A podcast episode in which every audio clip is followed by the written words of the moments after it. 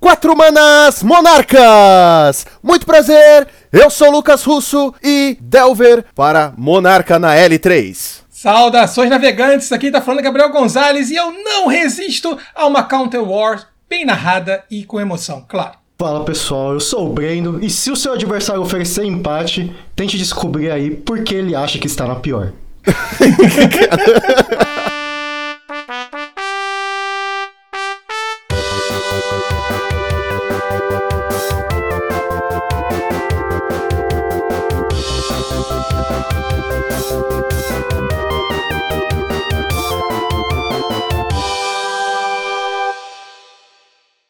Muito bem, meus amigos, antes de irmos para a nossa parte de metagame, eu queria lembrar vocês que estamos em todas as mídias sociais: Facebook, Instagram, Twitter e YouTube, com vídeos duas vezes por semana. Então não se esqueçam de curtir e compartilhar.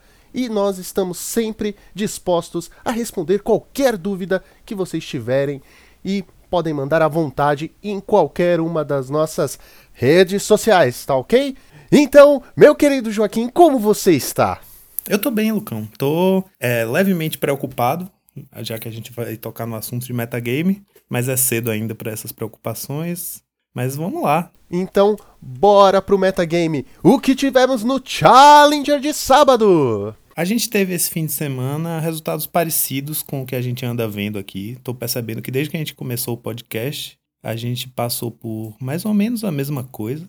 A gente tem visto Boggles. No sábado a gente teve Boggles vencendo.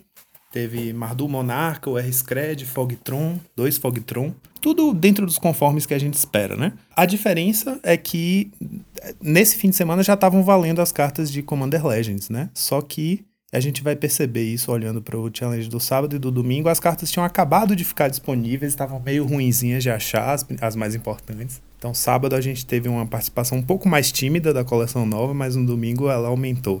Ah, mas é assim mesmo. Começa com, ai, eu sou tímido. E de repente tá lá, uou! Pois é. Pois Sabe? é. Tá no meio da, da festa, do carnaval.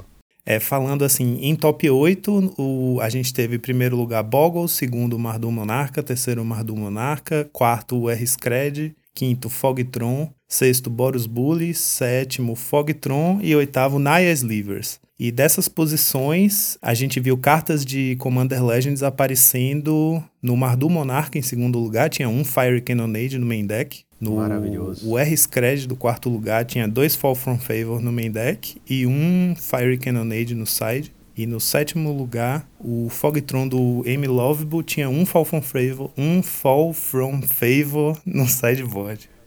Eu duvido você falar isso três vezes bem rápido. Favor. Fall From... Fall from... Ah, eu já desisto. Muito bem.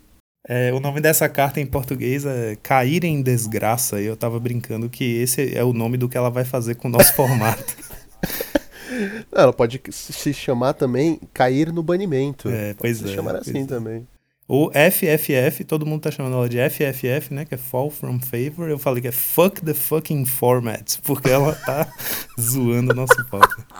Bom, enfim, a gente não vai ver ainda números expressivos dela, dela aparecendo em todo canto nesses dois challenges, mas assim, para quem tá ligado em discords de discussão, quem tá olhando aí listas que já de pessoas que já fizeram 5-0, né, que ainda não apareceu, porque o primeiro report sai amanhã, a gente grava na terça, né, então na quarta vai sair o primeiro report de, de listas de 5-0. Mas quem tem jogado bastante liga aí, já vai perceber alguns estragos aí do Commander Legends no Pauper. E Fall From Favor tá na boca do povo. Exatamente, e pelo jeito tivemos 12 UX, né? Sendo 7 UR, 5B, Isso. 8 Boggles e 6 Fogtrons. Jesus amado. Exato.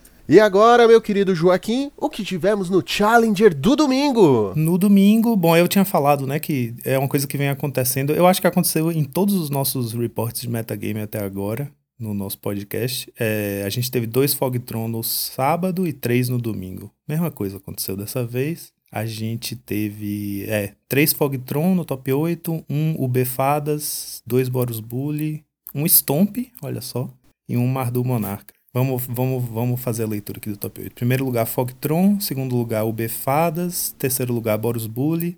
Quarto lugar, Stomp. Quinto lugar, Fogtron. Sexto lugar, Mardu Monarca. Sétimo lugar, Fogtron. E oitavo lugar, Boros Bully. Nesse, nesse challenge de domingo a gente vê aparecendo um pouquinho mais, né? O, o Commander Legends. A gente teve um, o, o M. Lovebook ficou em primeiro aqui, que tinha ficado em sétimo no sábado. A mesma coisa, ele tem um Fall From Favor no side. Importante ressaltar que todos os Trons que a gente viu aqui desses challenges jogam com uma cópia de ou Red Elemental Blast ou Pyroblast no main. Uma coisa que a gente já vinha uhum. falando aqui que meio que virou uma regra para challenge, né? Em ligas normalmente você não vê, mas challenge como a gente sabe que o, o top 8 geralmente tem bastante Tron, é uma carta que Mirror Breaker, né? Uma carta importante na Mirror e os, os Trons estão usando bastante. E agora não só por causa do Tron, né? Agora com Fall From Favor também, nos decks azuis, essa carta Red Blast de main deck pode passar a ser um staple não só do Tron, mas em outros decks também. No UB Fadas, que ficou em segundo lugar, quatro cópias de Fall From Favor no main deck. Meu Deus. E duas cópias do Azure Fleet Admiral, que é o pirata azul. O Monarca azul. É o Jack. Nós chamamos ele de Jack. Jack. Exatamente. A gente tem Jack no azul e Shrek no vermelho, né? Shrek no vermelho, é isso aí. Tudo bem que o Jack podia ser preto, né? E o, e o Shrek podia ser o verde, mas a Wizards não vê filme, então fica meio complicado. Exatamente. E aí a gente teve. É, de resto foi os Trons usando Fire Cannonade no side, o, o do Sun Pop, que é do Golden Pigs, que ficou em sétimo lugar, tinha o Fire Cannonade no main. Isso é outra coisa que nas ligas o pessoal tá fazendo bastante resultado com o Fire Cannonade no main deck do Tron. E para quem tá jogando bastante liga, é, no Discord do Familiars, que é gerenciado por dois jogadores é, americanos, que são o Simplify, que é Not Good no mall, e o Kalikais, que é Saging Raking no mall. São dois, eu, eu chamo advogados do, do deck, né? Do, que estão sempre levando o arquétipo pra frente, assim, fazendo top uhum. e tal. É, é um Discord em que a gente discute tudo do formato e troca reportes de decklists e tal. E aí, pelos 5 zeros que o pessoal tem postado no, nesse Discord e pelas discussões, e assim, pela minha própria experiência também jogando Liga esses últimos dias, tá cheio de Tron nas ligas. Todos os Trons estão usando Cannonade no main deck. Tá cheio também de UX, né? O, o Mono U voltou a ficar bem forte. O B e o, e o, R agora com Fall From Favor também estão bem fortes. É que agora o Mono Blue tem a vantagem de ter o. comprar mais carta, né? Não Exato. é só o, o Draw Selection, né? Exato. O card Advantage agora.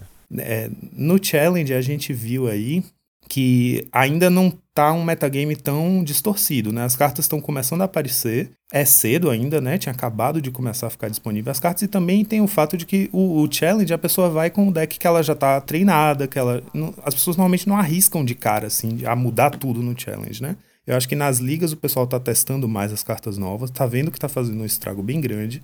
E aí, por exemplo, um deck como Stomp fez quarto lugar nesse challenge. Não é que isso seja impossível de acontecer com esse meta novo, mas a gente está vendo aí um, um, meio de campo bem nojentinho entre Fall From Favor, que desestimula os jogadores a quererem colocar bichos na board para não serem encantados e começar né, a corrida dos monarcas. E por outro lado, se você tenta contornar isso jogando com muitos bichos, se comprometendo com a board, você corre o risco de levar uma Fire Cannonade e tomar um 3 para 1, 4 para 1 e enfim, é assim que o Tron tem feito bastante resultado nas ligas, está bem presente e usa o X também. Então eu, eu tenho para mim que essa semana que o pessoal agora está testando mais né, as novidades do formato, no próximo challenge pode ser que a gente veja já resultados desse, dessa nova, nova era do, do Pauper, né, com essas cartas novas.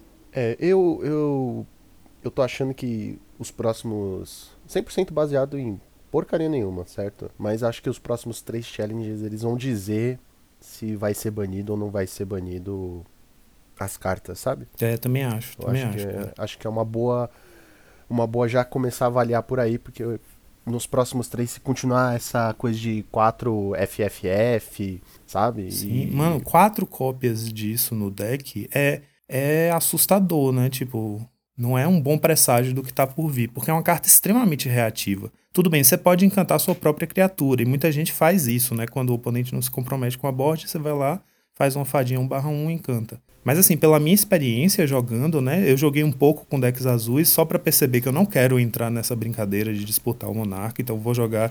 Eu já tô falando por aí que eu vou jogar essa temporada de decks não azuis para poder cair fora desse jogo.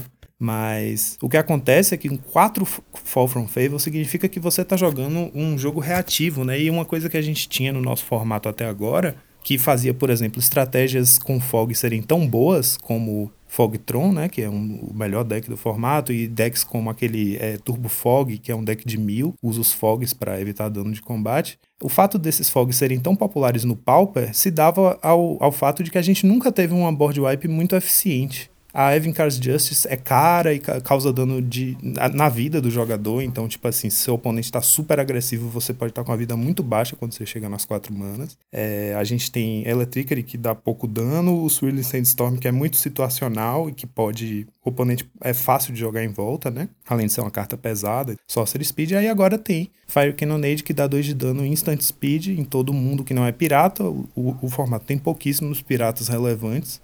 O que isso faz é que a gente tem uma primeira board wipe que, que vale a pena, entre aspas, assim, e que começa a fazer a, a, a, entrar no lugar dessa, desse excesso de fogs, né? Você colocar uma Fire Cannonade ou duas Fire Cannonades no seu deck, você elimina aí vários slots de fog que você precisaria para poder garantir seu monarca. E outra coisa é que a gente tinha até agora uma, uma condicionante dos monarcas do Pauper que todos eram quatro manas ou mais e todos re requeriam uma posição de jogo proativa, certo? Você coloca seu monarca na mesa quando você sente alguma confiança de que você vai conseguir manter esse monarca por pelo menos um turno. Então, monarcas como Thorn of the Black Rose num UB, por exemplo, você geralmente não faz no turno 4. Você faz no turno. Ou você faz no turno 4 com um Snuff Out de backup, né? Você se tapa e tem o Snuff Out para matar um, um, eventual atacante que tente roubar o monarca. Ou você faz no turno 5 com o Dispel aberto. E agora, com Fall from Favor, a gente tem uma forma reativa de fazer o monarca, que é inédito. E por 3 manas. Então, se seu oponente,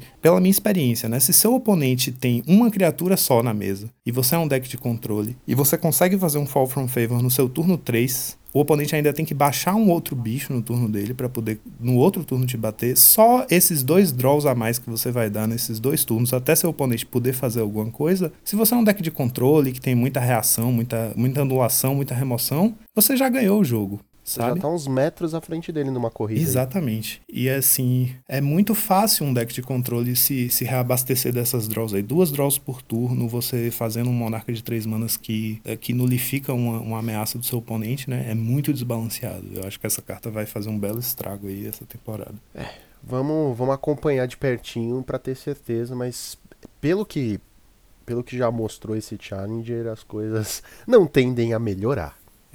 Então, vamos para a nossa lista da semana? Vamos lá.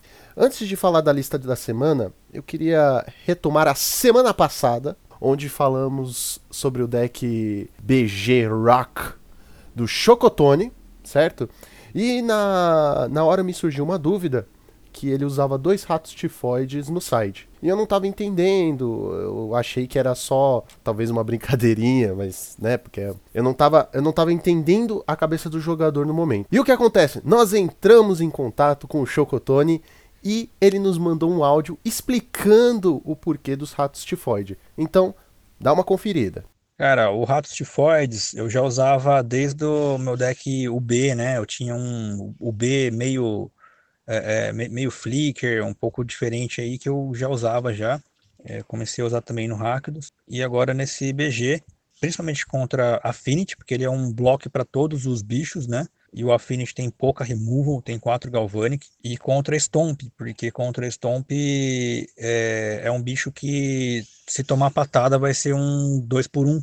Então, essas duas matches, principalmente. E é um bicho que joga muito rápido. É drop 1, né? Então você tem tempo para no early game você fazer ele. Você não precisa de duas manas para dar um cast down, por exemplo. É só uma mana preta e você tem um bloco contra um bichão. É, é isso. Muito bem, essa foi a explicação do nosso querido Chocotone. Muito obrigado mesmo. Davi Alves é o nome dele, gente. Ele não foi batizado como Chocotone, tá? E, ó, fica aqui um convite para você participar, conversar com a gente, trocar umas ideias, tá ok? A gente entra em contato, ou melhor, pode vir falar pra gente que você vai aceitar esse convite, tá? Pode falar com comigo mesmo que você tem o meu contato, o Lucão aqui, tá? Então, qual a lista desta semana, meu Joaquim querido? É, eu trouxe pra gente a lista da semana, uma lista que ilustra isso que eu acabei de falar a respeito dos fogs no nosso formato. Ela é um UR Fiery Erasure, que foi o título que ele deu, que é pelo Raptor 56, que é o, um dos líderes de troféu do nosso formato, cara bem conhecido, joga muito bem com decks de controle e com decks combo também, tá sempre fazendo bastante resultado. É uma lista, é um UR, ele usa a mesma base de mana do UR Scred, só usa quatro Augur of Bolas de criatura. A, a lista é basicamente todas as mágicas que aquela antiga versão do Turbo Fog usava. Ou seja, tem 10 cantrips, ok, é, 10 cantrips, 10 cantrips, aí tem 4 AK, 4 Augur of Bolas, umas anulações, 8 anulações. Tem exclude. Exclude. E Jace's Erasure pra milar o oponente, que é aquele encantamento de dois manas, que é, toda vez que você dá um draw, seu oponente encantado, ou o oponente da, ou o jogador de sua escolha mila uma, uma carta para cada um draw que você dá. Só que, em vez de usar 10 a 12 slots com Fogs, ele tá usando 10 slots de remoção e 2 Bonders Ornament. Porque o que, que ele fez? Ele colocou 4 Scred, 2 Bolt, 1 Flame Slash e 3 Fire Cannonade. Porque agora com a Cannonade você consegue limpar a board. Limpar né? muito mais fácil. Exato. Limpar muito mais fácil. Então ele, ele fez um 4-1 e logo em seguida fez um 5-0 com essa lista. Então essa lista deve aparecer amanhã no report da Wizards o R Fiery Erasure. Eu não trouxe ela por achar que vai ser um staple do metagame e tal, mas é mostrando Mas como... ela é interessante. A lista da semana ela é interessante. Exato, é. Uma lista que fez um resultado, assim, respeitável e que mostra um... ilustra um conceito, né? Mostra que agora a gente tem alternativas aos fogs. É interessante também que no side ele usa uma planície e duas, dois círculos de proteção vermelho. Cara, eu achei maravilhoso isso, sabia? tipo, tem uma planície no side, cara. Isso é, é engraçado. É, eu acho sempre legal quando o deck tem um splash só pro sideboard. Sempre respeitável. Maravilhoso. Olha, esse é um deck muito divertido. Tirando a parte dos Algor of Bolas, que a gente gosta de chamar de traidor, né? Não importa quantas mágicas você tenha e só tenha ele de criatura, provavelmente você só vai achar terreno e, e ele, tá ligado? É, o texto dele é: olha as três cartas do topo do seu deck e coloque elas no fundo. É, é exatamente isso. É, você só olha, ah, legal, tudo que eu podia usar, mas eu não vou. Aí você manda pra baixo. Maravilhoso. Um deck muito legal, muito divertido pra jogar, viu? Eu daria 9,5. 9,5 porque tem Algor of Bolas, então perde uns pontos. Muito bem, agora vamos para os nossos reports. Reports. Eu adoro a forma como você fala reports. Ah, obrigado. Nessa semana a gente vai testar uma, uma novidade aqui nos reports. Em vez de é, a pessoa que está comentando os reports, que no caso provavelmente você sempre eu e você, é, em vez da gente trazer resultados individuais nossos, a gente vai falar um pouco sobre o que está rolando no time, né? Os resultados, os testes, as coisas. Na semana passada, as cartas do, do Commander Legends entraram no, no, formato, então os downshifts ficaram logo disponíveis e super baratos, porque eram cartas que já existiam em, em ampla distribuição. Fire Cannonade, aquele bichinho que a gente viu no, numa lista da semana, que é o Champion of the Flame, que o cara do Pauper Ganda, o Deluxe Coif, já, já fez um deck em torno dela, um deck bem bacana até. É um mono-red agro meio heróico, assim, com encantamentos. Em vez de equipamentos, ele vai com encantamentos. É, e aí isso quer dizer que no time, esse fim de semana, a gente já estava né, bolando coisas, teorizando como as listas poderiam ficar. É, a última lista que eu joguei Liga, eu fiz um 4-1 com o Jeskai Ephemerate. Aí sim foi minha despedida real do metagame. Então, o Jeskai Ephemerate é uma lista que a, que a gente curte, que a gente sabe que é bem forte. Eu passei a temporada jogando com ela, fiz bastante resultado. O, o, o Mutano do nosso time também é um entusiasta do deck. A gente sempre troca ideia sobre as builds para ele e a gente ficou lá, né? É, experimentando em, em, quantas cópias de Fall From Favor colocar no deck, se vai jogar com Monarca ou não. E aí eu dei uma testada, fiz resultados bons com Fall From Favor no deck. No treino da semana a gente jogou. Eu joguei de novo com o Hack dos Monarca. É uma lista que, como o Mutano falou também semana passada, inspirado pela, pelos resultados do Chocotone, né? Muita coisa dessa lista eu testo baseado nas listas do Chocotone. Eu joguei com o Monarca o Shrek, né? O de 5, um, de 4 manas 5-2 uma puta carta no deck, porque além de te fazer o Monarca, ela coloca muita pressão na board. Um bicho que bate 5 é bem agressivo. para um deck que tira todos os bloqueadores, né? tem muita remoção. Você já meio que mata dois coelhos com a caixa d'água só. Você faz o Monarca e já tá batendo com o bichão. É, então esse foi um deck que também no treino do, da semana, do fim de semana, a gente viu que ele tá bem potente com o Fire Cannonade e, e o, o Monarca novo. Mas na segunda-feira nós tivemos um campeonato do Thiago Foguete, que é um jogador que tá sempre no circuito free fazendo resultado. Isso, exatamente. O, ele fez esse torneio porque não ia rolar o torneio do Geek Pitch, né? Que faz parte do, do roteiro aí de torneios free da semana. E o Marcos, da nossa equipe, o Kid Sliver, jogou com Slivers e ficou em primeiro lugar, foi campeão. Jogando com um deck que justamente a gente, tinha, a gente vinha vendo ele testando esse deck. Tava todo mundo do time meio desconfiado com a ideia, que é um Slivers que ele corta o vermelho e coloca azul no lugar para usar o Sliver de dois manas que dá voar para todos os Slivers e usar o Jack, o pirata o Slivers com Monarca ficou em primeiro lugar. Então, assim. Eu só queria dizer, primeiramente, Marco, parabéns. É, é, você fez todo mundo morder a língua. Que isso prova que o Pauper é um formato que te dá muitas oportunidades. Se fosse um outro formato, provavelmente seria mais caro e não teria como fazer essa alteração maluca e fazer resultado. É. E foi muito legal a final, porque foi uma final Slivers contra Slivers. O oponente estava com uma build tradicional do Nile Slivers e o Marcos ganhou na vantagem que o Monarca dá, que é absurda, né? Claro, o Jack. O Jack, ele entrou, ele entrou e faz estrago. Entrou, faz estrago. E assim, ele poderia usar o, o, o 5-2 também, mas ele optou por esse porque além de ter uma resistência maior, ele tem essa coisa que se você perde o Monarca, ele automaticamente ganha a habilidade de te roubar de volta o Monarca. Enfim, parabéns aí pro Marcão, Kids Sliver, que fez o nome dele fazendo um resultado aí de Slivers. Isso aí. E não percam, segunda-feira a gente vai trazer lá no Instagram a lista completinha que ele usou, ok? Então isso fecha os nossos reports. Agora eu vou me despedindo aqui do Joaquim para poder conversar com ele, o grande, o maravilhoso Gonzales. Solta a vinheta.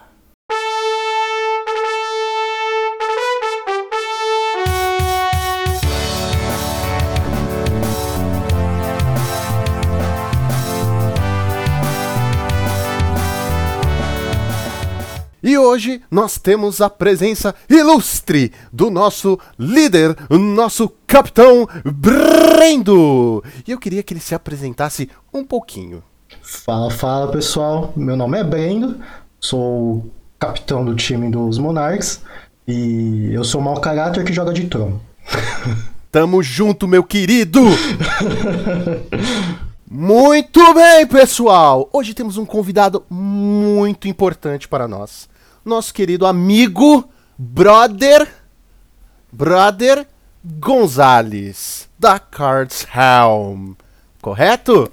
Eu é. queria que ele falasse um pouquinho sobre ele, antes da gente começar, né? O nome, a idade, onde mora e já emendar aquela pergunta padrão, que é muito importante num podcast de Magic, que é como ele começou no Magic the Gathering. É, tem que falar sobre a idade mesmo, assim, ou a gente pode omitir a idade? não, a, gente pode omitir, não, a gente pode omitir o, o convidado que. Ah, brincadeira, que brincadeira. Bom, eu sou Gabriel Gonzalez, tenho 34 anos, meu Deus, já tô ficando idoso, né? É, faço narração para Cardsel, né? Faço eventos de Magic. Sou professor de história nos tempos vagos, ou teoricamente teria que ser o contrário, né? Não sei se nas horas vagas eu sou narrador, nas horas vagas eu sou professor, mas enfim. E é um prazer estar aqui com vocês para participar desse programa. Fico muito feliz, né? como vocês falaram, é, a equipe do Monarques é muito mais do que uma equipe para mim, são grandes amigos e eu estou muito animado. Embora um pouco cauteloso para falar do meu começo do Magic, que já foi há tanto tempo, tanto tempo, Lucas, que eu nem lembro. Mentira, eu lembro sim. que isso, que isso. É, reza a lenda, né, que tudo começou quando um menino que estava indo comer pizza com seus pais num mercado que tem aqui no Rio de Janeiro. É, enquanto a pizza não chegava, eu sempre muito guloso e ansioso, fiquei passeando por uma banca de jornal que tinha dentro do, desse mercado. E aí eu vi um pacotinho colorido, assim, uma caixinha colorida, interessante, de Magic, que estava escrito assim na caixa. Eu fiquei olhando, falei, caramba, o que, que é aquilo? Né? Fui lá perturbar meu pai, pai, eu quero comprar aquilo. Meu pai, meu Deus do céu, mas o que você vai fazer com isso? Não sei, eu quero. Eu fiquei reclamando. E acabei que eu comprei um, uma caixinha que vinha um deck de Era do Gelo. E aí, meus amigos, começou uma paixão que começou lá em 98, mais ou menos. E passou por muitas etapas, eu como jogador, eu levando a palavra do Magic para outros amigos meus, e até o momento presente, né, que eu já não estou mais jogando competitivamente, não que eu seja um grande jogador competitivo, mas agora só me dedicando a produzir conteúdo, especificamente, nas narrações pela Cards Helm. Olha só que maravilhoso. E assim, eu acho que é uma coisa é, muito interessante do, do primeiro contato com o Magic que já chama atenção e você não sabe o que é, mas já chama atenção e você quer comprar. Você não sabe o que é, mas você, você quer. Aconteceu isso comigo. Eu olhava só as imagens e falava, não, quero.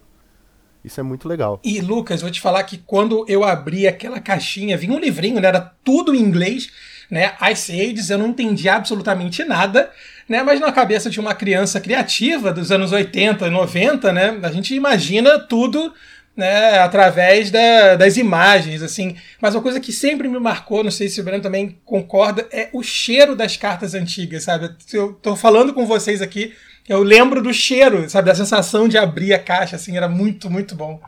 Olha, eu vou te falar que o cheiro realmente ele mudou de antigamente mudou. pra hoje. Mudou, mudou muito. Meu, muito. É, eu abri as booster box de Commander Legends. Mano, eu abri um, senti o cheiro, é totalmente diferente. Mudaram de novo o cheiro.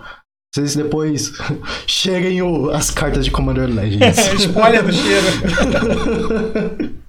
Eu, só queria fazer um off-topic aqui e falar, Wizards, eu sei que você tá ouvindo a gente. Ô, oh, vamos voltar com aquele cheiro antigo nostálgico, beleza? é, hashtag um volta o cheirinho, né? É, volta o cheirinho, hashtag volta o cheirinho. Mas eu, eu tenho uma pergunta, minha primeira pergunta do podcast, que é algo que eu ficava muito em dúvida. É, Gonzales, você prefere que eu te chame, que chama de Gabriel ou de Gonzales? Porque assim, vou ser sincero, Uh, eu já vi muita gente chamando de Gabriel, né? E, tipo, às vezes acho que, ah, Gonzalez você não gosta, sei lá, que te chame. Não, então, essa história do Gabriel Gonzalez é, é, muito complicada. Assim, é sempre, quer dizer, sempre foi meu sobrenome. Mas eu só comecei a utilizar Gonzalez quando eu fui jogar futebol americano. Né? Eu tive uma fase de jogar futebol americano aqui na praia do Rio de Janeiro, fiquei por mais de 10 anos. E aí tinha um jogador americano chamado Tony Gonzalez que jogava na mesma posição que eu. Então as pessoas começaram a me chamar de Gonzales, achando que meio que era um apelido, por causa do jogador, né? E aí depois descobriram, quando a gente foi se inscrever no primeiro campeonato, que meu nome era Gabriel Gonzales mesmo. E assim, como tem muitos Gabriéis pelo mundo, inclusive um abraço para o meu querido amigo Gabriel Exilém, também meu xará, eu, eu tô muito acostumado, cara, de se chamar de Gonzales. Pode ficar tranquilo. Ah, então menos mal. Porque, ó, deixa eu te contar, eu tinha um amigo que quando eu conheci ele, então eu chamava ele pelo sobrenome, né? Normal. Aí depois de um ano de amizade, ele me veio assim e falou: Brendo, nunca tive essa oportunidade de falar, mas eu não gosto que me chame pelo sobrenome. Nossa, Aquele o cara clima, esperou né? um ano. O cara um esperou um ano. Amizade, aí Nossa. ele falou, mano, eu fiquei. Aí depois disso eu, me, eu sempre me incomodo, sempre me pergunto como é que a pessoa gosta de ser chamada. Na dúvida, você pode chamar de Chuchuco. Chuchuco. Não tem, Chuchuco, é, tipo, Chuchuco é bom, né? Chuchuco Gonzalez. Deixa... Vocês podem tudo. Meu Chuchuco Gonzalez, deixa eu perguntar aqui uma coisa. É, você lembra como é que foi a sua jornada a, até chegar no Pauper? Como você falou assim, o Pauper é o que eu quero para minha vida? E como é que isso, se isso teve relação em se envolver com a Cards Helm ou o como aconteceu isso, né? Duas perguntas em uma, porque aqui é assim. Não, excelente, excelente. E assim, na verdade, a minha jornada com o Magic, acho que de muitos de nós, né? Ela sempre passou por altos e baixos. Eu comecei jogando em 98, e aí, quando eu consegui né, disseminar a palavra para uma outra pessoa doida que não lembro quem foi, mas começar a jogar comigo, e aí de repente todo mundo no colégio estava jogando, a gente, eu até escutei o, o Portelada falando, né? Começando sem formato, sem nada, a gente sabia que tinha que ter 60 cartas e, meu amigo, alegria, né? É, e aí eu fiquei jogando mais ou menos até os anos 2000, parei, fiquei 14 anos fora do, do, mundo do Magic, né, fazendo faculdade, trabalhando, enfim, no mundo IRL que eu costumo brincar muito. E aí eu, eu tive contato muito por acaso com uma colega de trabalho que o marido dela jogava Magic e um belo dia ela estava na, na, na, baia do lado da minha, assim, eu, eu trabalho também, eu sou funcionário público, enfim, trabalho numa baia de escritório também, enfim, é, tipo Júlio, né, tem que ter vários empregos aqui no Brasil para conseguir sobreviver, né. E aí ela tava assim, ah, ele comprei pro meu marido de aniversário. Eu, ah, é Magic? Aí ela, é, você conhece o, Aí acabou, né? Enfim, mostrou novamente, aí toda aquele, aquela paixão pelo Magic voltou muito rapidamente. Eu fui para a loja Portal, que é aqui no Rio de Janeiro, uma loja é, que ficava próximo do meu trabalho. E aí eu comecei a jogar, assim, sem formato, tentando entender o que era Planeswalker, porque na minha época não tinha Planeswalker, é uma loucura, né? Uma bons tempos, bons tempos. Não é? Assim, Só queria dizer. É, é, me mostraram que tem uma, tem- você tem que botar um número pra cima, um número pra baixo. O quê? Como assim, né? Não tem burn de mana, não tem mais nada. O que aconteceu com o Magic, sabe? é, fiquei meio perdido. E, Uhum. e- e aí no- na Portal é, tinha uma galera jogando esse formato, esse tal formato só de cartas comuns. Como eu queria voltar a jogar e não queria gastar muita grana, né? O lojista falou, né? O Pedro Chip falou: Ô Gabriel, quer- toma aqui um deck pauper pra você ver como é que é o formato. Cara, e eu me apaixonei pelo formato. Daí eu fiz um, um canal, que foi os 50 Tons de Pauper. O nome é bem doido mesmo, assim. Olha só. que a nossa ideia. Era um fetiche com, com Magic, né? É, é, é, há, há informações que dizem que era por aí, mas eu vou negar sempre, você sabe. Você chegava pros coleguinhas, é, eu tenho gostos peculiares. Ai, me mostra. Abria, era um quarto cheio de Magic, cheio de. Caraca, meu Deus. É. E só comum, né? E só carta E só comum. né? comum, só comum. Era um fetiche forte. Então, mas a brincadeira toda do canal é que nós íamos sempre montar decks de até 50 reais, seja lá o que viesse na cabeça, e fazer umas lives loucas. O canal fez um relativo sucesso, muito aqui pelo Rio de Janeiro mesmo, assim, a gente chegou até 300 e pouco, acho que até 400 pessoas no YouTube na época. Eu não fazia nem live, fazia uns vídeos assim meio toscos. E até aqui, um belo dia, um colega da minha irmã, que estudou com a minha irmã, tinha estudado com a minha irmã, que frequentava a minha casa quando eu era criança, um tal de Leon, falou pra mim assim: E aí, Gabriel, tudo bem? Então, você tá com vontade de participar aqui desse meu projeto? A gente tá fazendo um site. Eu, caramba, que legal. Chamado Cards Helm. E aí, foi que ele me convidou pra entrar pra Cards Helm nessa época, lá no comecinho ainda. E aí eu decidi que eu ia focar, né, a fazer conteúdo de Pauper, porque, enfim, era meio que a herança que eu trouxe do canal 50 Tons de Pauper, né? E aí, estamos aí até hoje. Caramba. E aproveitando esse gancho aí de falando da sua trajetória, eu eu, eu acredito de verdade que você, ô Gonzalez, você foi um dos que revolucionou uma certa parte do Pauper, porque essa parte de narrar os jogos é completamente. Você muda completamente o, o ambiente, né? Você acaba. é, eu, eu lembro que. Assim, antigamente, basicamente, é a pessoa ali jogando as gameplays ali, né? Normalmente, no YouTube, principalmente. E só contando ali o que tá fazendo, né? Mas o que você fez com narração, cara. Você me fez, sabe, vibrar nas partidas, torcer por alguém e, e é Dar isso risada. que... Exatamente. Dá risada, E- cara. E isso é algo, tipo, sabe, total, uma experiência totalmente diferente, que deixou o Pauper, assim, de uma maneira... Pra mim, eu já, que já tava meio que cansado de ver gameplay e tal, você me fez, assim, reassistir gameplays de uma forma totalmente diferente. É, Brenda, eu fico muito feliz com isso. É, só comentando que foi um processo, né? Todo esse processo da gente é, faz- começar a fazer as narrações, ela perpassou por muitas travessuras e aventuras, né? A gente começou a fazer no IRL, é, lá pela própria portal, enfim, o lojista comprou nosso barulho de fazer uma transmissão, era um pouco caótico, né? Por conta da, da luz, né? Tem todas umas questões assim de estrutura mas que deu pra gente muita experiência de como a gente gostaria de assistir, né? E eu tenho meio que um mote pra minha vida, né, que eu tento fazer as coisas da forma que eu gostaria de consumir, né? Sei lá, eu sou professor, tento ser professor como eu gostaria de ter um professor, enfim, eu tento levar o conteúdo da forma que eu gostaria de assistir, né? Então, acho que é um pouco disso, né, da gente se doar um pouco para a própria comunidade. Exatamente. E como essa sensação de ser narrador e tal? Tem algum. Quais são as dificuldades que você teve? A sensação, né? E as- os momentos felizes também que você teve como narrador. É, como, como eu falei, assim, a, a gente ter o estalo, né, para começar a transmitir com narração, veio justamente do que até o Breno comentou, né, assim, de, um, de uma lacuna que a gente não conseguia ver é, na produção de conteúdo, especialmente, especialmente nacional, né, de narração de torneios. A gente às vezes assistia a muitos eventos é, gringos, né, das narrações, com uma dinâmica específica, muito técnica, Né? E aí o Leon né, comprou também a, a, esse projeto da gente fazer a transmissão. É, isso que inicialmente, se eu não me engano, a gente estava fazendo de Modern, somente de Modern, porque o Pauper é, na loja ele oscilava muito. Né? Assim, tinha vezes que a gente tinha muitos torneios de Pauper, outras vezes a gente não tinha ninguém para jogar.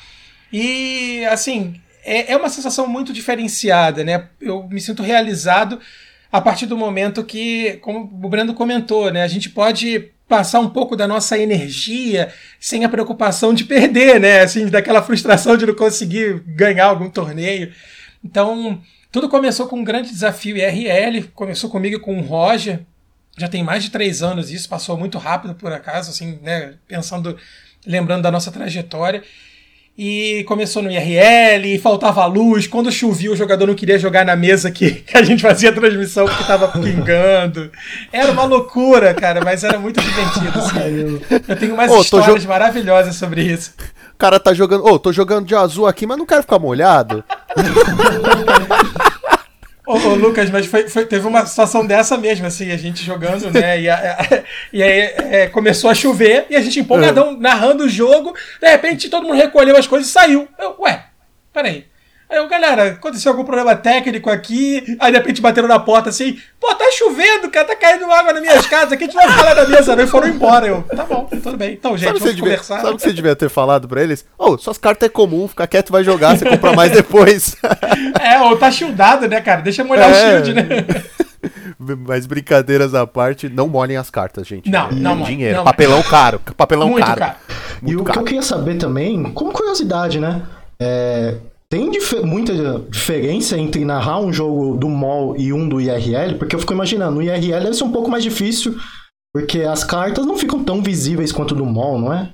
Então, Breno, olha, vou falar para você que tem muita diferença e eu acho que o grande o grande pulo que a Cards Helm teve, tanto de crescimento como site, quanto nós individualmente, né? Assim, só para deixar claro, porque toda a equipe de narração, ela é, fornece os trabalhos para a Cardselm. Né? Hoje em dia, por exemplo, eu já não sou mais sócio da Cardselm.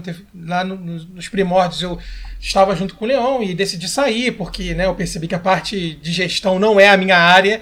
Então, tanto eu, quanto o Ari, quanto o Capi, Vesilém, né, nós trabalhamos para a Cardselm.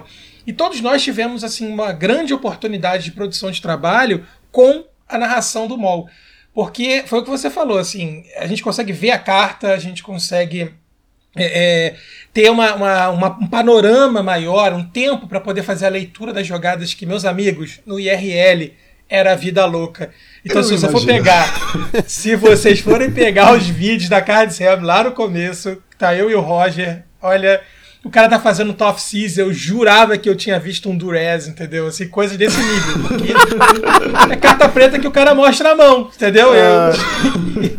Não, aí você pode eh, fazer um genericão, falar assim, ó, ele jogou aqui a carta preta que olha a mão do oponente. E a gente sabe que tem várias que fazem isso. Então. É, mas o, o grande problema, e assim, até foi bom você comentar isso, né? Que esse começo pra gente foi, foi muito difícil, muito duro, porque nós recebemos muitas críticas, né? Tanto por conta né, da gente estar tá aprendendo, estamos chegando num cenário novo, né, nem, nem eu nem o Roger na época é, sabíamos o que a gente estava fazendo, nem tínhamos treinamento para isso, né? Como eu falei, eu sou professor, o Roger é publicitário, designer, né? Então a gente não tem um treinamento técnico. Né? E assim, a, a, gente recebia muitas críticas na forma de conduzir os jogos, né? na forma que a gente fazia a leitura do, do, do próprio jogo, técnica, né? das próprias jogadas, que serviu de um grande aprendizado para mim para essa etapa nova que a gente teve, principalmente esse ano com a Cards Helm. Eu acho que, que faltou um, po um pouquinho do pessoal entender que vocês estavam começando, sabe? Sempre tem muita crítica quando o pessoal está começando, mas eles esquecem que está no início, né? Então, trupicar sempre acontece.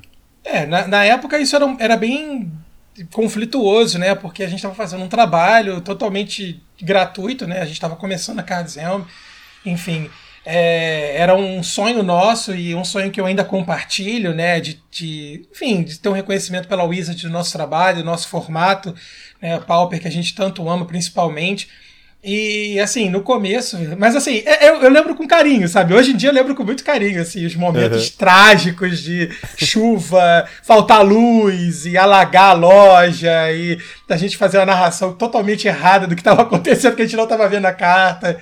Então, serviu de aprendizado, inclusive, para a gente passar para os novos que estão chegando na Cards Helm, né? O próprio Zilen, o Martinez, enfim, a galera que está chegando agora para a narração.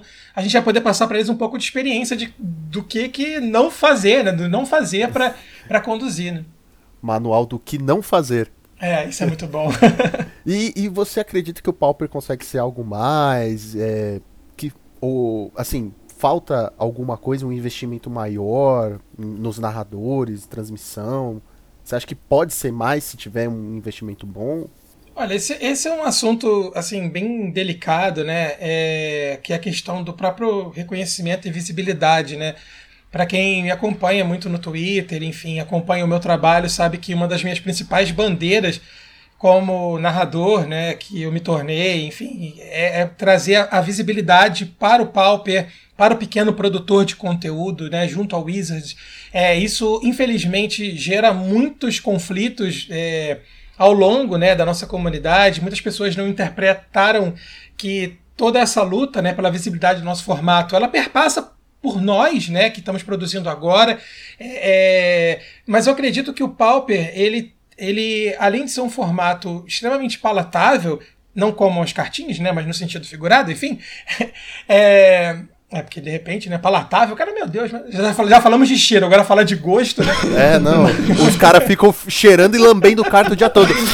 hum, que delícia! Imagina, né, o pessoal escuta esse, é. esse podcast e fala, meu Deus, esse Gabriel, o, o Gonzalez é, é. doido, o pessoal... Mas, assim... É um formato de entrada muito agradável, é um formato que proporciona mecânicas muito mais simples né, do que é, é, o Modern, por exemplo, o Legacy, o Vintage.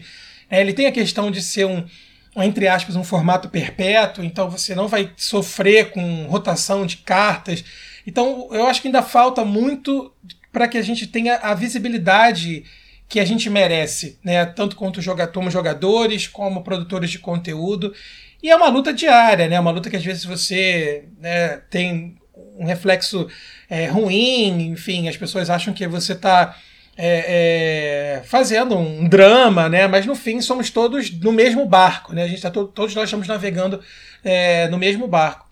E também eu, eu, eu lembro que eu estava assistindo uma, uma live sua, Gonçalo, que você estava narrando. E eu tava, eu tava no som alto assim e meu pai tava ouvindo, né? Meu pai não entende nada de Magic. E ele falou assim: Nossa, esse cara, é, esse cara é bom tal. E começou a assistir junto, achando interessante o Magic. Entendeu? Porque é, alguém que não conhece Magic e só vê ali o jogo, é, putz, é sem graça demais, né? Ah, já trocou então, de canal. É, já, com certeza. Então ele se interessou por Magic bem na sua narração. Então, meu, a narração é, é, é, muito importante. É muito importante mesmo.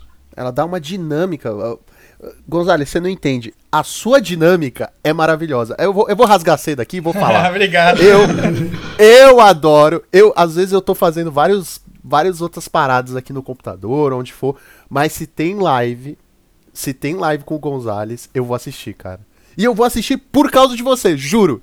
Juro. Obrigado, Lucas, de verdade. Tá? Eu fico muito feliz. Sério, eu adoro. Eu acho que é, é uma emoção que, que precisa, sabe? Que, que falta nesse meio da, da narração. Porque às vezes é meio caído, porque, querendo ou não, é, tanto faz o MOL ou o IRL, o jogo é só cartinha ali na mesa e, né? Não tem 22 caras disputando uma bola, ou gente correndo e tudo mais. Então dar essa emoção, fazer as piadas, as brincadeiras, interagir com o público, eu acho muito bacana. É, a minha ideia é que assim, como, como nós tivemos essa experiência né, no IRL, e as críticas, sim, muitas críticas positivas, né? É, eu coloquei alguns nortes para a gente seguir para as narrações. Né? A regra principal é que a gente tem que fingir que a pessoa que está assistindo a gente ela não está vendo o jogo. Então ela tem que entender o que nós estamos falando. Ela tem que, através da nossa fala, né, tanto da, do narrador quanto dos comentaristas, ser capaz de entender o que está acontecendo sem precisar visualizar. Né? Essa foi uma regra que eu botei assim para mim, eu passo isso pro Ari, pro Capiva, pro Exilém, porque acho que veio um pouco né, da época do IRL, né, de quando a gente não conseguia enxergar direito, mas eu acho que isso cria uma dinâmica interessante, né, um pouco se inspirando no rádio, né, na, nas transmissões de futebol, por exemplo, do rádio, que você é, é, não está vendo, mas você consegue sentir uma emoção igual como se estivesse lá no estádio. Então, essa para mim é, é, é, o meu principal diretriz para as narrações, né? Se alguém estiver me vendo, estiver assistindo sem ver, ele consegue entender o jogo. Então a partir daí a gente desenvolve essa dinâmica, né, de colocar emoção nas próprias counter war, né, nas guerras de, de counter, né, e, e aquelas pilhas gigantes, ou quando o cara faz um gourmag, a gente coloca uma emoção, né, o apelido das cartas, mas sem perder também a parte técnica, né? E eu acho que esse bolo todo é, é divertido até para nós que estamos fazendo também. Né? Olha, vocês estão fazendo um trabalho maravilhoso, porque até o pai do Brendo entendeu o que está acontecendo. exatamente, então, mano, exatamente. Se um pai entende, é padrão alto. Então só, só queria dizer. um pai que não joga, beleza? Um pai que não joga. e. Bom, agora, já que conhecemos bastante aí sobre o Gonzalez, Uh, vamos para um assunto um pouco mais um pouco mais dinâmico, né? E quem acompanha o Gonzalez nas redes sociais sabe que ele também gosta muito de xadrez, né? E eu gostaria de saber faz, faz quanto tempo que você está jogando xadrez?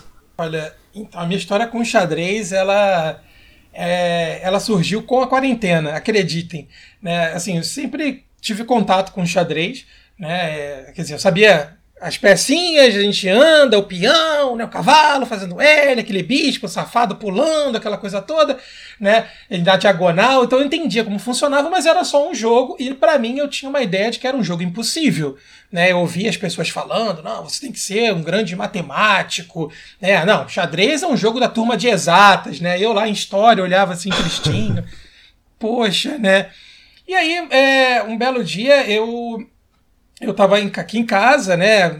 Na quarentena, enfim, minha namorada estava aqui comigo, e aí tinha um tabuleiro, assim, que eu tenho aqui. É, um tabuleiro que não é nem para jogar, sabe, assim, é mais de ilustrar mesmo, assim, entre os astecas e os espanhóis que eu ganhei, enfim, de, meus pais fizeram uma viagem. É, mas é pequenininho, mas é lindo, é feito à mão, sabe, assim, e, né, todo, todo fofinho. E ela, vamos jogar xadrez? Aí eu, tá bom, vamos. E aí, cara, começou com eu tomando uma surra absurda da minha namorada, assim, tipo, checkmate em três, eu, caramba, o que eu tô fazendo? Nossa, é né? xadrezista. Xad... É. é. Xadrez profissional. É, sim, né? E ela olhou, ela, ela, não, então, você não pode entregar a dama, assim. Aí eu falei, cara, por que, que eu não vou aprender esse jogo, sabe? Assim, aí comecei a me apaixonar por tentar descobrir. Isso deve ter três meses, no máximo. E eu entrei numa fissura, assim, inacreditável por descobrir, desbravar esse jogo de tabuleiro, 64 casas, as 32 peças, aquela loucura. E assim, eu descobri que é um mundo infinito de possibilidades e muito legal, sabe? Então, eu me tô assim, comprando livro, estudando, tô louco, tô oh. apaixonado mesmo. Cara, você tinha que ter feito. Você tinha que ter feito a defesa siciliana. Eu não sei o que isso é. significa, mas na série lá é isso. É, então, assim, é famosa, você, é famosa. É, é, se você não, você não teria perdido se tivesse feito a defesa siciliana. Então, para mim, é isso. É. Né? Tem que fazer a defesa. Vou contar para vocês uma coisa. Eu agora só jogo de defesa siciliana também, cara. Mas aí eu só... só que na época eu não sabia, era nada. Joguei, assim, eu movimentei a, a, o peãozinho, assim, humilde pra frente, assim. Eu, ah, legal, cara, maneiro, assim. E checkmate em três, eu, ok. Ô, Gonzales, deixa eu falar aqui. Eu quero falar duas coisas. Primeiramente, eu quero te desafiar a uma Ei. partida de xadrez. Exatamente, tô lançando aqui. Não tem como retirar. Não. Tá aceito. Tá aceito. Olha aí. Duelo de gigantes. Eu acho que eu vou passar vergonha, mas a gente vai, inclusive, inclusive, eu vou contrafazer, meu Deus, que palavra, mas o, o desafio. Eu tô para fazer um canal de xadrez e a primeira, meu primeiro convidado vai ser o senhor, então, para jogar uma partida comigo. Olha só. Nossa, demorou, demorou. por que, que eu tô fazendo esse, esse, esse desafio? É, por muito tempo, eu jogo, eu jogo xadrez desde os 13 anos. Certo? O meu avô, ele era mestre de xadrez. Certo? E é por, até por isso, quando a gente tava conversando em off, eu falei, ah, é muito nostálgico para mim, porque desde muito pequeno eu jogo, e é um jogo maravilhoso, assim, sabe? Tipo. É. É, um Magic sem papelão, mas é. Eu acho maravilhoso, sabe? Você ficar lá pensando nas jogadas e, e, pô, daqui uns três movimentos eu vou fazer isso, vou fazer aquilo, que é muito parecido também com o Magic. Sim, sim. E é muito legal porque, tipo, meu, o xadrez me, me, me proporcionou uma, uma série de estudos que nem você, que eu acho que é, quando todo mundo tá empolgado vai atrás dos livros. Isso é muito bacana. Hoje tem vídeo, né? Hoje é, Sim, é. garotada só vê no YouTube como ganhar e, e tá feito. Mas desde os três eu jogo, já, já ganhei campeonato, foi muito bacana. E aí eu já queria perguntar para você, você acha que é o que mais desafiante? O Magic ou o xadrez? É uma pergunta bem difícil, né? Antes da gente entrar nessa pergunta, só para complementar um pouco o que você falou sobre nostalgia, né, e a importância de jogar, né, tanto o Magic uhum. quanto o xadrez, assim, é, o, o xadrez para mim ele tem sido uma terapia, né? Ele tem sido uma, uma fuga, né, além das narrações para esse período de quarentena. E assim, eu estou ensinando meus pais a jogarem xadrez. Né? Olha, só. Olha, só. E é o momento que a gente senta na mesa, nós três, assim. E meu pai já tem uma noção, né? Minha mãe está aprendendo do zero, já tem quase 70 anos. Né? E assim, foi o que você falou do seu avô, né? É, é, o jogo, seja ele o Magic ou o xadrez, quando ele é bem jogado, né? Quando ele é levado para o que há de melhor, né? É, ele tem essa, esse gathering, né? Que é a conexão que o Magic tem, né? E o xadrez também tem de você se relacionar e ter boas lembranças com as pessoas, né? Isso é impagável. Isso, isso a gente não pode esquecer, inclusive na nossa comunidade de Magic. Né? As relações e as memórias que o Magic me proporcionaram, vixi, não vou esquecer nunca. E aí você tinha perguntado. É... é, qual você acha mais desafiante? O Magic ou o xadrez? O que que. É, eu acho que assim, ambos têm desafios né, é, muito peculiares. Porque a gente parte do princípio que no Magic a gente quase nunca vai jogar nas mesmas condições que o seu oponente. Né? Seja porque o seu deck é diferente, seja porque você tem o fator do, do algoritmo no mall ou da probabilidade né, de você embaralhar as suas cartas. Então o Magic ele tem.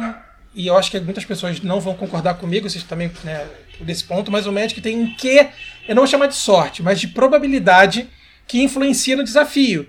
Né? É, você zicar, você flodar, né? Enfim, você não conseguir comprar nada que você quer quando você precisa, né? Quem nunca? Quem nunca, né? Você quer socar o monitor ou jogar tudo pro alto, assim, fazendo aquele sorteio de cartas, né? No, igual no, no, nos programas dos anos 80, assim, né? Joga a carta para cima e sai correndo. E o xadrez, ele, ele tem um quê de desafio que eu acho que é mais igualitário, né? É mais entre os jogadores. O melhor jogador e o que errar menos, e o que entender mais o jogo, entender mais a situação, ele vai vencer. Né? E não vai ter sorte em cima disso. Então, acho que esse ponto do tempo que eu preciso me dedicar ao estudo do xadrez para conseguir ganhar, ele torna o xadrez mais desafiante. É, ó, já tô, vou, vou, falar que eu não entendo praticamente nada de xadrez, tá? Tipo, nada, nada, nada, nada. Eu só sei um pouquinho porque eu vi um, um artigo falando que Magic é muito parecido com xadrez. Até mais do que poker, por exemplo. Porque ele fala assim que. Tá no artigo, tá? Se tiver errado, por favor, me corrijam, mas que no xadrez você também tem estratégias tanto agressivas, quanto mid-range, quanto control. Não me perguntem, mas é, é, o que eu vi, né? Não, tá certo. No, no, no poker você só tem você tem mais o fator sorte, né? Você tem mais o fator sorte, a parada de blefar e tudo mais. Mas no, no xadrez você tem um combate, né? Como é no Magic. É, eles têm, eles, como eu falei pra vocês, têm semelhanças, né? Mas eu ainda, ainda acho que a, a, os fatores de probabilidade do Magic tornam por si só esse, o jogo bem diferente, né? Entre eles embora o xadrez tenha estratégias, né? Tem jogadores mais agressivos, jogadores mais posicionais, jogadores mais nada, como eu sou, né? Do tipo, eu, a gente é um pouco de tudo, né? É, mas ele, ele, depende menos dessa probabilidade. Né? Uhum. Né? Mas eu acho que o desafio é igual, né? Assim, quando você vai jogar um campeonato de Magic competitivo, o nível de entendimento que você precisa ter do seu deck e aí entender as probabilidades ruins né, entender o meta que você está enfrentando, torna o Magic também um jogo extremamente desafiador. Né? É, eu, eu, eu comentei isso porque quando eu ouvi isso, eu como eu não entendo nada de xadrez, então o que eu vou, qual que é a minha referência? A série da Netflix, Gambito da Rainha, Netflix. Nos, paga nós, nos paga, Netflix paga, paga nós. nós. tá? E, então, aí que eu vi que fui, né, me interessar um pouco mais e eu vi essa relação aí do xadrez com o Magic, enfim.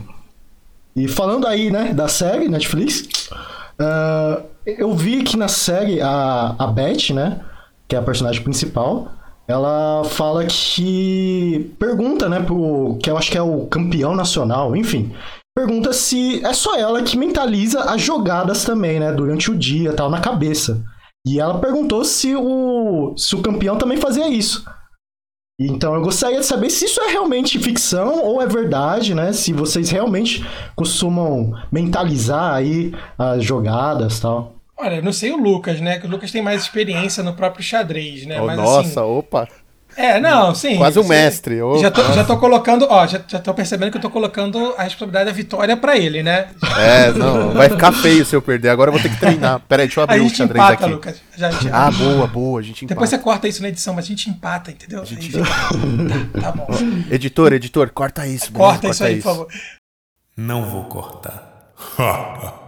Mas, é, na verdade, eu, eu vou até utilizar a fala de um, de um dos grandes campeões mundiais russos, o Gary Kasparov, que ele deu uma entrevista pro Jô Soares, e aí o Jô Soares fez uma pergunta parecida, né? Se ele conseguia fazer essa mentalização das jogadas. Ele falou que o máximo que ele conseguiu foi uma vez que ele fez 15 jogadas à frente, o que pra mim é incrível sabe? Tipo.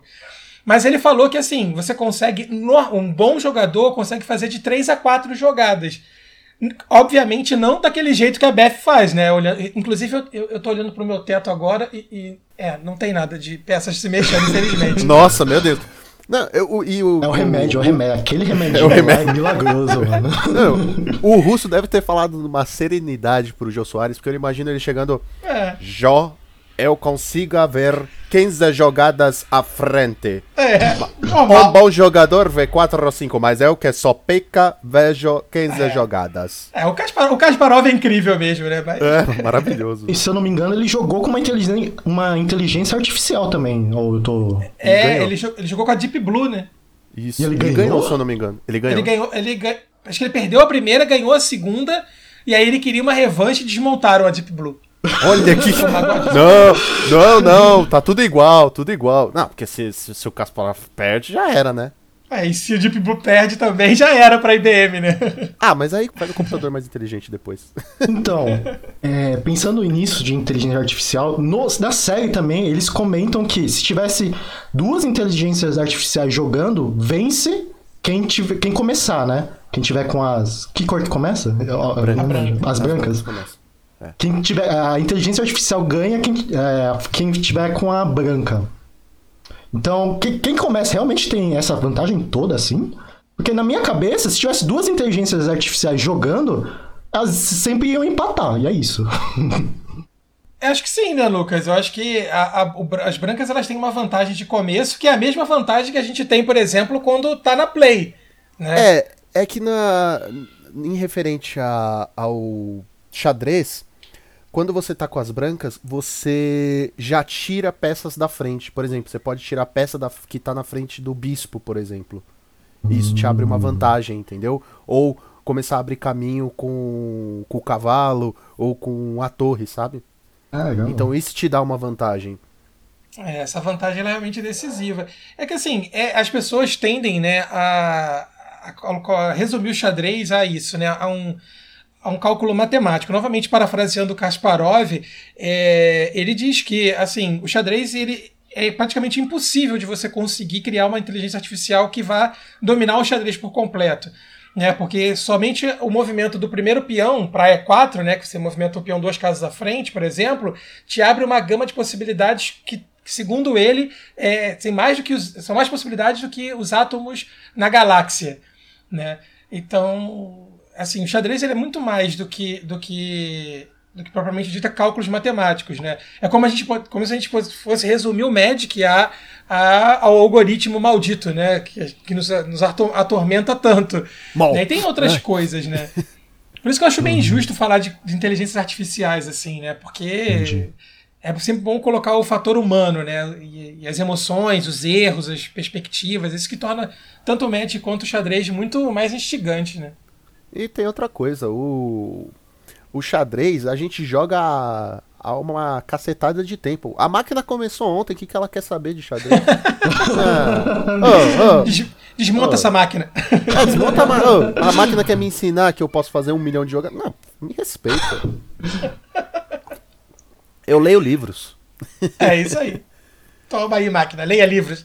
Leia livros, máquina. Uma coisa que eu costumo fazer muito no Magic, né, ainda mais quando eu tô jogando com um deck que eu, que eu enfim, é, tô acostumado como o Bedelver, né? Eu acabei não comentando, né? Mas eu sou o Bezeiro no, no Pauper, né, cara? Eu sou da turma do UB, Gurmagão, entendeu? Counters, aquela coisa toda. Eu, eu costumo a imaginar pelo menos umas duas jogadas à frente do que o oponente pode fazer.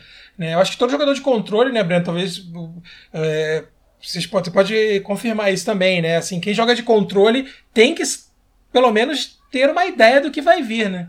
Sim, é, é, isso é verdade. É.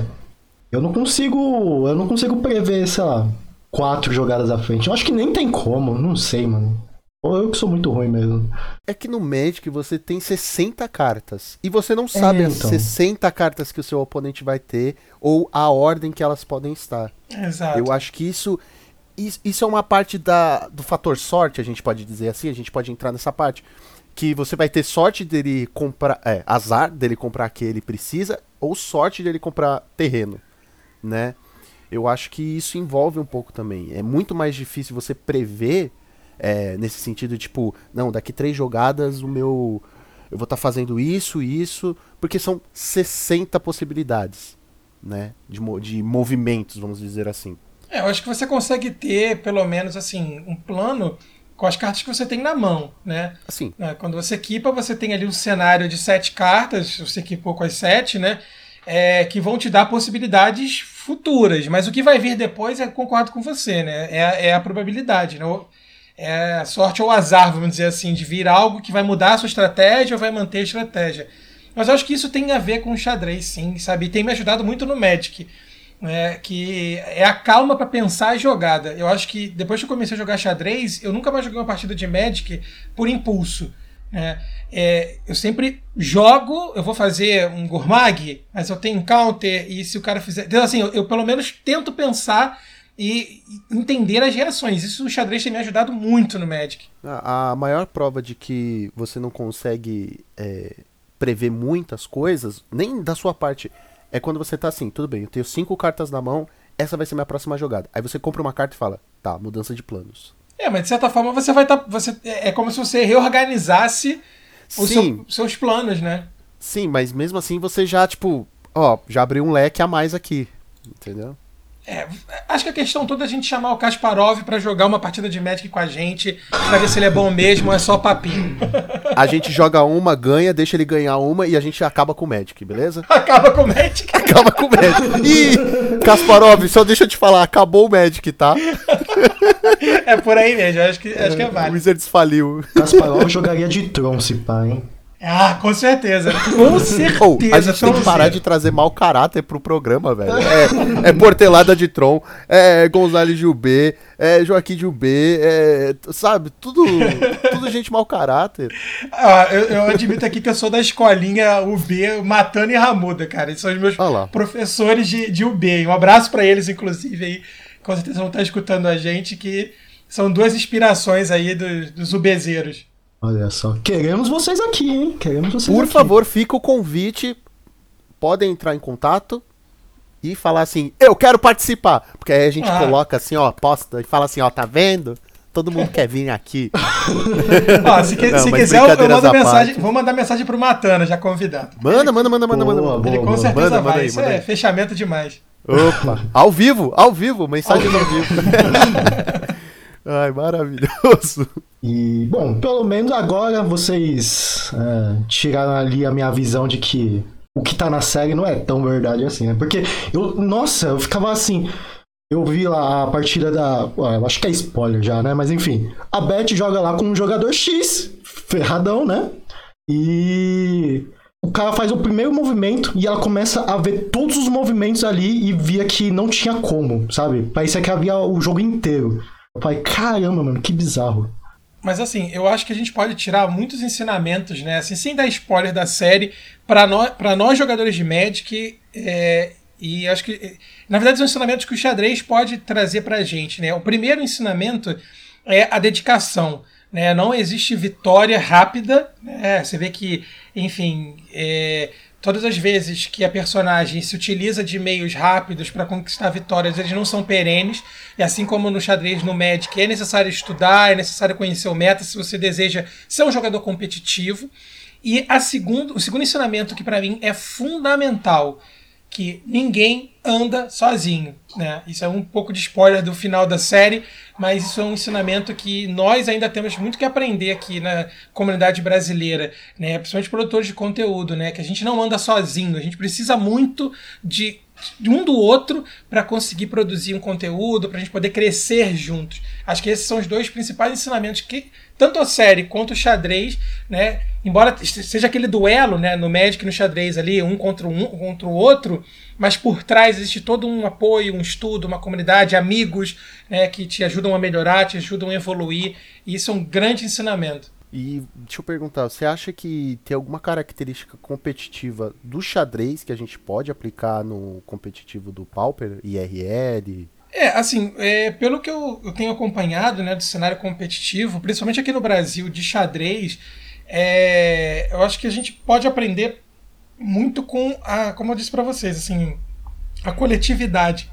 Eu participo de um grupo de xadrez, né, como patrono, né, enfim, eles me acolheram quando eu comecei a, a estudar, chamado JTX Brasil, né, que são jovens talentos de xadrez brasileiro que é uma molecada nova que está né, 16, 17 anos, né, a, maior, a maior idade dos meus alunos, assim, né? Então é muito bacana. Tem pa os pais, né, fazem parte desse grupo, todo um, num projeto é, para desenvolver a prática, mas acima de tudo a coletividade.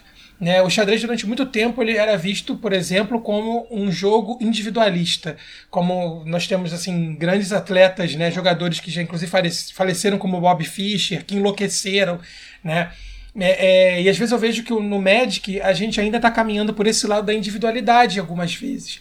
Então eu acho que o que a gente pode aprender né, com o xadrez competitivo é que assim, a gente não caminha sozinho. Reforço isso, né? Eu sei que eu comentei isso agora há pouco, mas é, enquanto a gente conseguir manter a coesão da comunidade, né, tanto dos jogadores quanto dos produtores de conteúdo, a gente consegue evoluir de forma coletiva. E aí é muito, o, o sucesso é muito mais sólido, né? Pelo que eu observo, a comunidade do Pauper ela é mais unida que as outras. Falta muito para ser perfeito Talvez nunca seja, mas ela é, nunca seja, seja é feio. Nunca seja perfeito, mas ela é bem unida nesse, né, é, é, nesse sentido de se ajudar, sabe? E criar laços e amizade. A gente pode tirar aqui exemplo nós, nós. Eu virei amigo do Brendo porque conheci na loja. A gente virou seu amigo porque tava lá nas lives conversando, depois trocando ideia, sabe? Eu acho que isso é uma coisa muito legal. Eu acho que é, opinião minha, eu acho que é até mais forte que no, no xadrez, né? Porque às vezes você vê uns vídeos, pelo menos os mais antigos, o pessoal levanta, aperta a mão, vai cada um pro seu lado. Parece aquele xadrez medieval que era jogado só por reis, é. em que ah, acabou aqui, ah não, parabéns, foi embora. No Magic não, você fica conversando, você, uh, sei lá, você vai tomar uma birita junto, uns negócios assim, é bem bacana. Essa coisa de união eu concordo 100%, né? É só ver, tipo, a formação do time nosso mesmo, quanto a gente se ajuda tal. Meu, eu não conseguia ter me desenvolvido tanto quanto eu me desenvolvi agora, sozinho, sabe? Então, essa coisa de união aí é muito importante mesmo, assim, de verdade. É, isso influenciou muito também no nosso trabalho, Brando, lá na Cards Helm, né? Com a chegada do, do Capivara, do Exilen, da Tabata, né? E do Martinez, enfim, a gente cresceu muito quando começamos a estar mais próximos e mais unidos, né? Sim, sim. Então, ó, a união faz a força. Faz mesmo, viu? a união faz a força. Eu acho que é a palavrinha, é a palavrinha da semana, gente. A frase da semana. A união faz a força. Isso aí. E outra, uma coisa que eu gosto muito que eu vi no, no xadrez competitivo é esse negócio de classe, do cada jogador ter um sua pontuação, né? Tipo, alguém vem assim e fala: "Ah, ele tem 500 pontos", sei lá. Meio Dragon Ball Z, né? Mais de 8 mil! Oh, meu Deus! Vegeta, qual o poder de luta dele? Ah, É mais de 8 mil! É bem Isso assim é impossível! E, e vocês acham que isso seria interessante de alguma forma implementar pro Pauper, sabe? Tipo, tal jogador tem tantos pontos, sabe? Alguma forma de pontuar? O que a Cardzão está fazendo é de fazer, por exemplo, o Pauper Series, né, o Gran Royale, né? Assim, é lógico que ainda está no micro, né? É, pelo que eu converso muito com o Leon, com o Diogo, Leonardo, né? Que parece nome de dupla sertaneja, né? Mas são né, os Diogo e Leonardo ali da. Mas são né, os CEOs da Cards Helm, né? A ideia é que a gente faça cada vez torneios maiores e para fazer justamente esse ranking, né? É, assim, eu acho que é, é- é um pouco problemático e ao mesmo tempo é importante, Brendo e, e Lucas, assim, porque é, não sei se, se o Lucas sente isso quando ele joga xadrez. Assim, às vezes eu fico me sentindo péssimo quando eu vejo o meu, meu rankingzinho, assim, né? Meu rating, na verdade, e aí eu falo, caramba, tipo, eu sou, sabe, menos 15. E aí a galera 2.000, 2.200, assim, né? Então isso é um problema, porque às vezes você pode se sentir aprisionado por números, e o xadrez e o Magic é muito mais do que isso. Mas ao mesmo tempo é interessante, né? Isso a gente poderia aplicar no nosso, no nosso Pauper, né? Fazer um, um torneio brasileiro, nacional, com ranking, com pontuação, com torneios validados para isso. Eu acho que talvez a gente conseguisse fazer uma, uma competição saudável, né? Quanto a esse negócio de pontuação, eu sou bem de boa. Pra mim, cada torneio é, é individual da, da pontuação geral, sabe? Então eu vou bem tranquilo sabendo que todo mundo tem zero pontos. é uma boa forma de. É uma pressão a menos, tá É ligado? verdade, verdade. Bom, vamos agora pra aquele bate-bola jogo rápido. Tá preparado? Vamos lá. Vamos lá, hein? Comida favorita. Ah, peixe. Música favorita. Punk rock. Batman Homem de Ferro. Batman sempre. E Gonzales por Gonzales. Alguém que acredita muito que o amanhã vai ser um dia novo e que tudo pode melhorar, tudo pode se recomeçar. E é o que me faz levantar todo dia, mesmo tendo passado por um dia ruim ou difícil, é saber que tudo vai recomeçar e uma chance de melhorar sempre. Olha só. Tá vendo? Pensamento positivo, gente. Sempre tem que pensar positivo, ter a cabeça no lugar, certo? Olha, me, me- pegaram de surpresa mesmo. Isso aí foi bem. Não foi decorado, sabe? Isso aí foi. É, A gente aqui, bota de propósito, a gente É. ali. É. Pensei que fosse dizer assim, tipo de futebol. aqui a não gente gosta de uou! uou! Olha o counter! Uou! Essa me pegou de surpresa mesmo. Gonzales, a gente queria agradecer muito por você ter aceitado o nosso convite. Muito mesmo.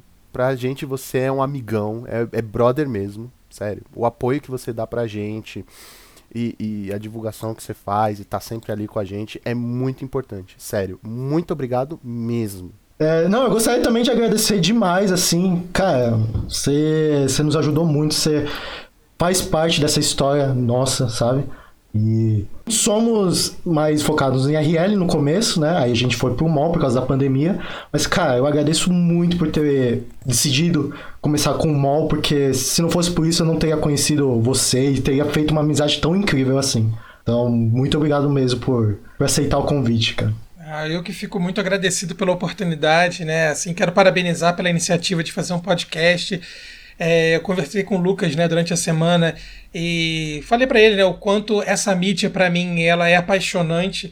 O podcast sempre foi o meu melhor amigo do trabalho, do trânsito, né? Foi assim que eu conheci o Ari, através né, do Pau Per View, enfim, conheci outros tantos mundos através desse canal de áudio. Então eu acredito na mídia que vocês estão fazendo de todo o meu coração. Né? É, eu tive a oportunidade de participar também do Heavy Meta. É, é, Para mim, toda vez que eu gravo um podcast, é uma alegria assim, fora do comum. E tá entre amigos, né? Tá participando do projeto do Monarchs para mim é exatamente confirmar o que eu defendo com todo o meu coração que o Magic ele é muito mais do que um jogo. O Magic ele é muito mais do que uma guerra de egos, né, uma guerra de pessoas ali para ver quem é o melhor, ou guerra de produtores. Como eu falei para vocês, né, assim, eu acho que a gente está vivendo um, momento da nossa comunidade Pauper muito importante para a gente se definir e se encontrar como comunidade.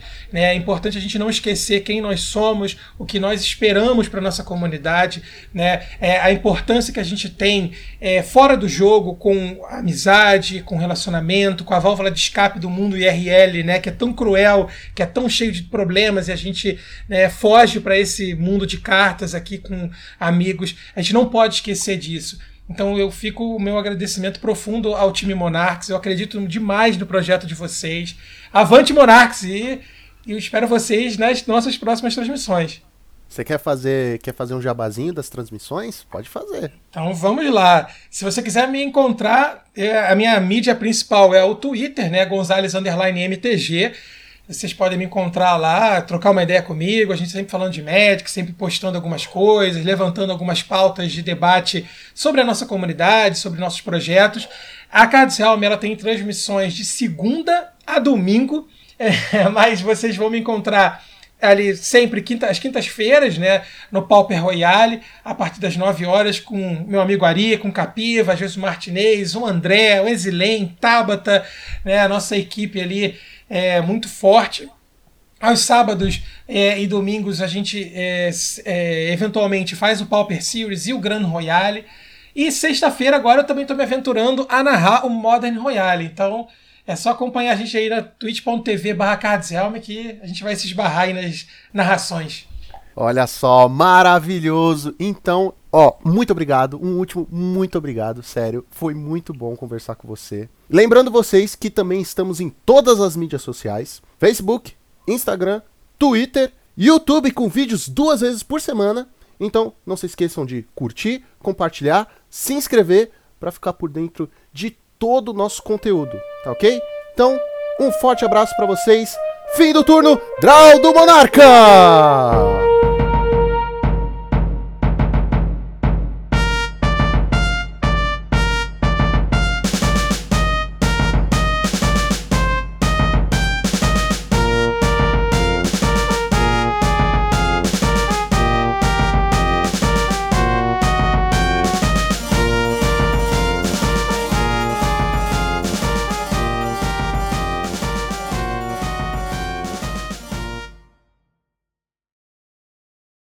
Hosteado por Lucas Russo.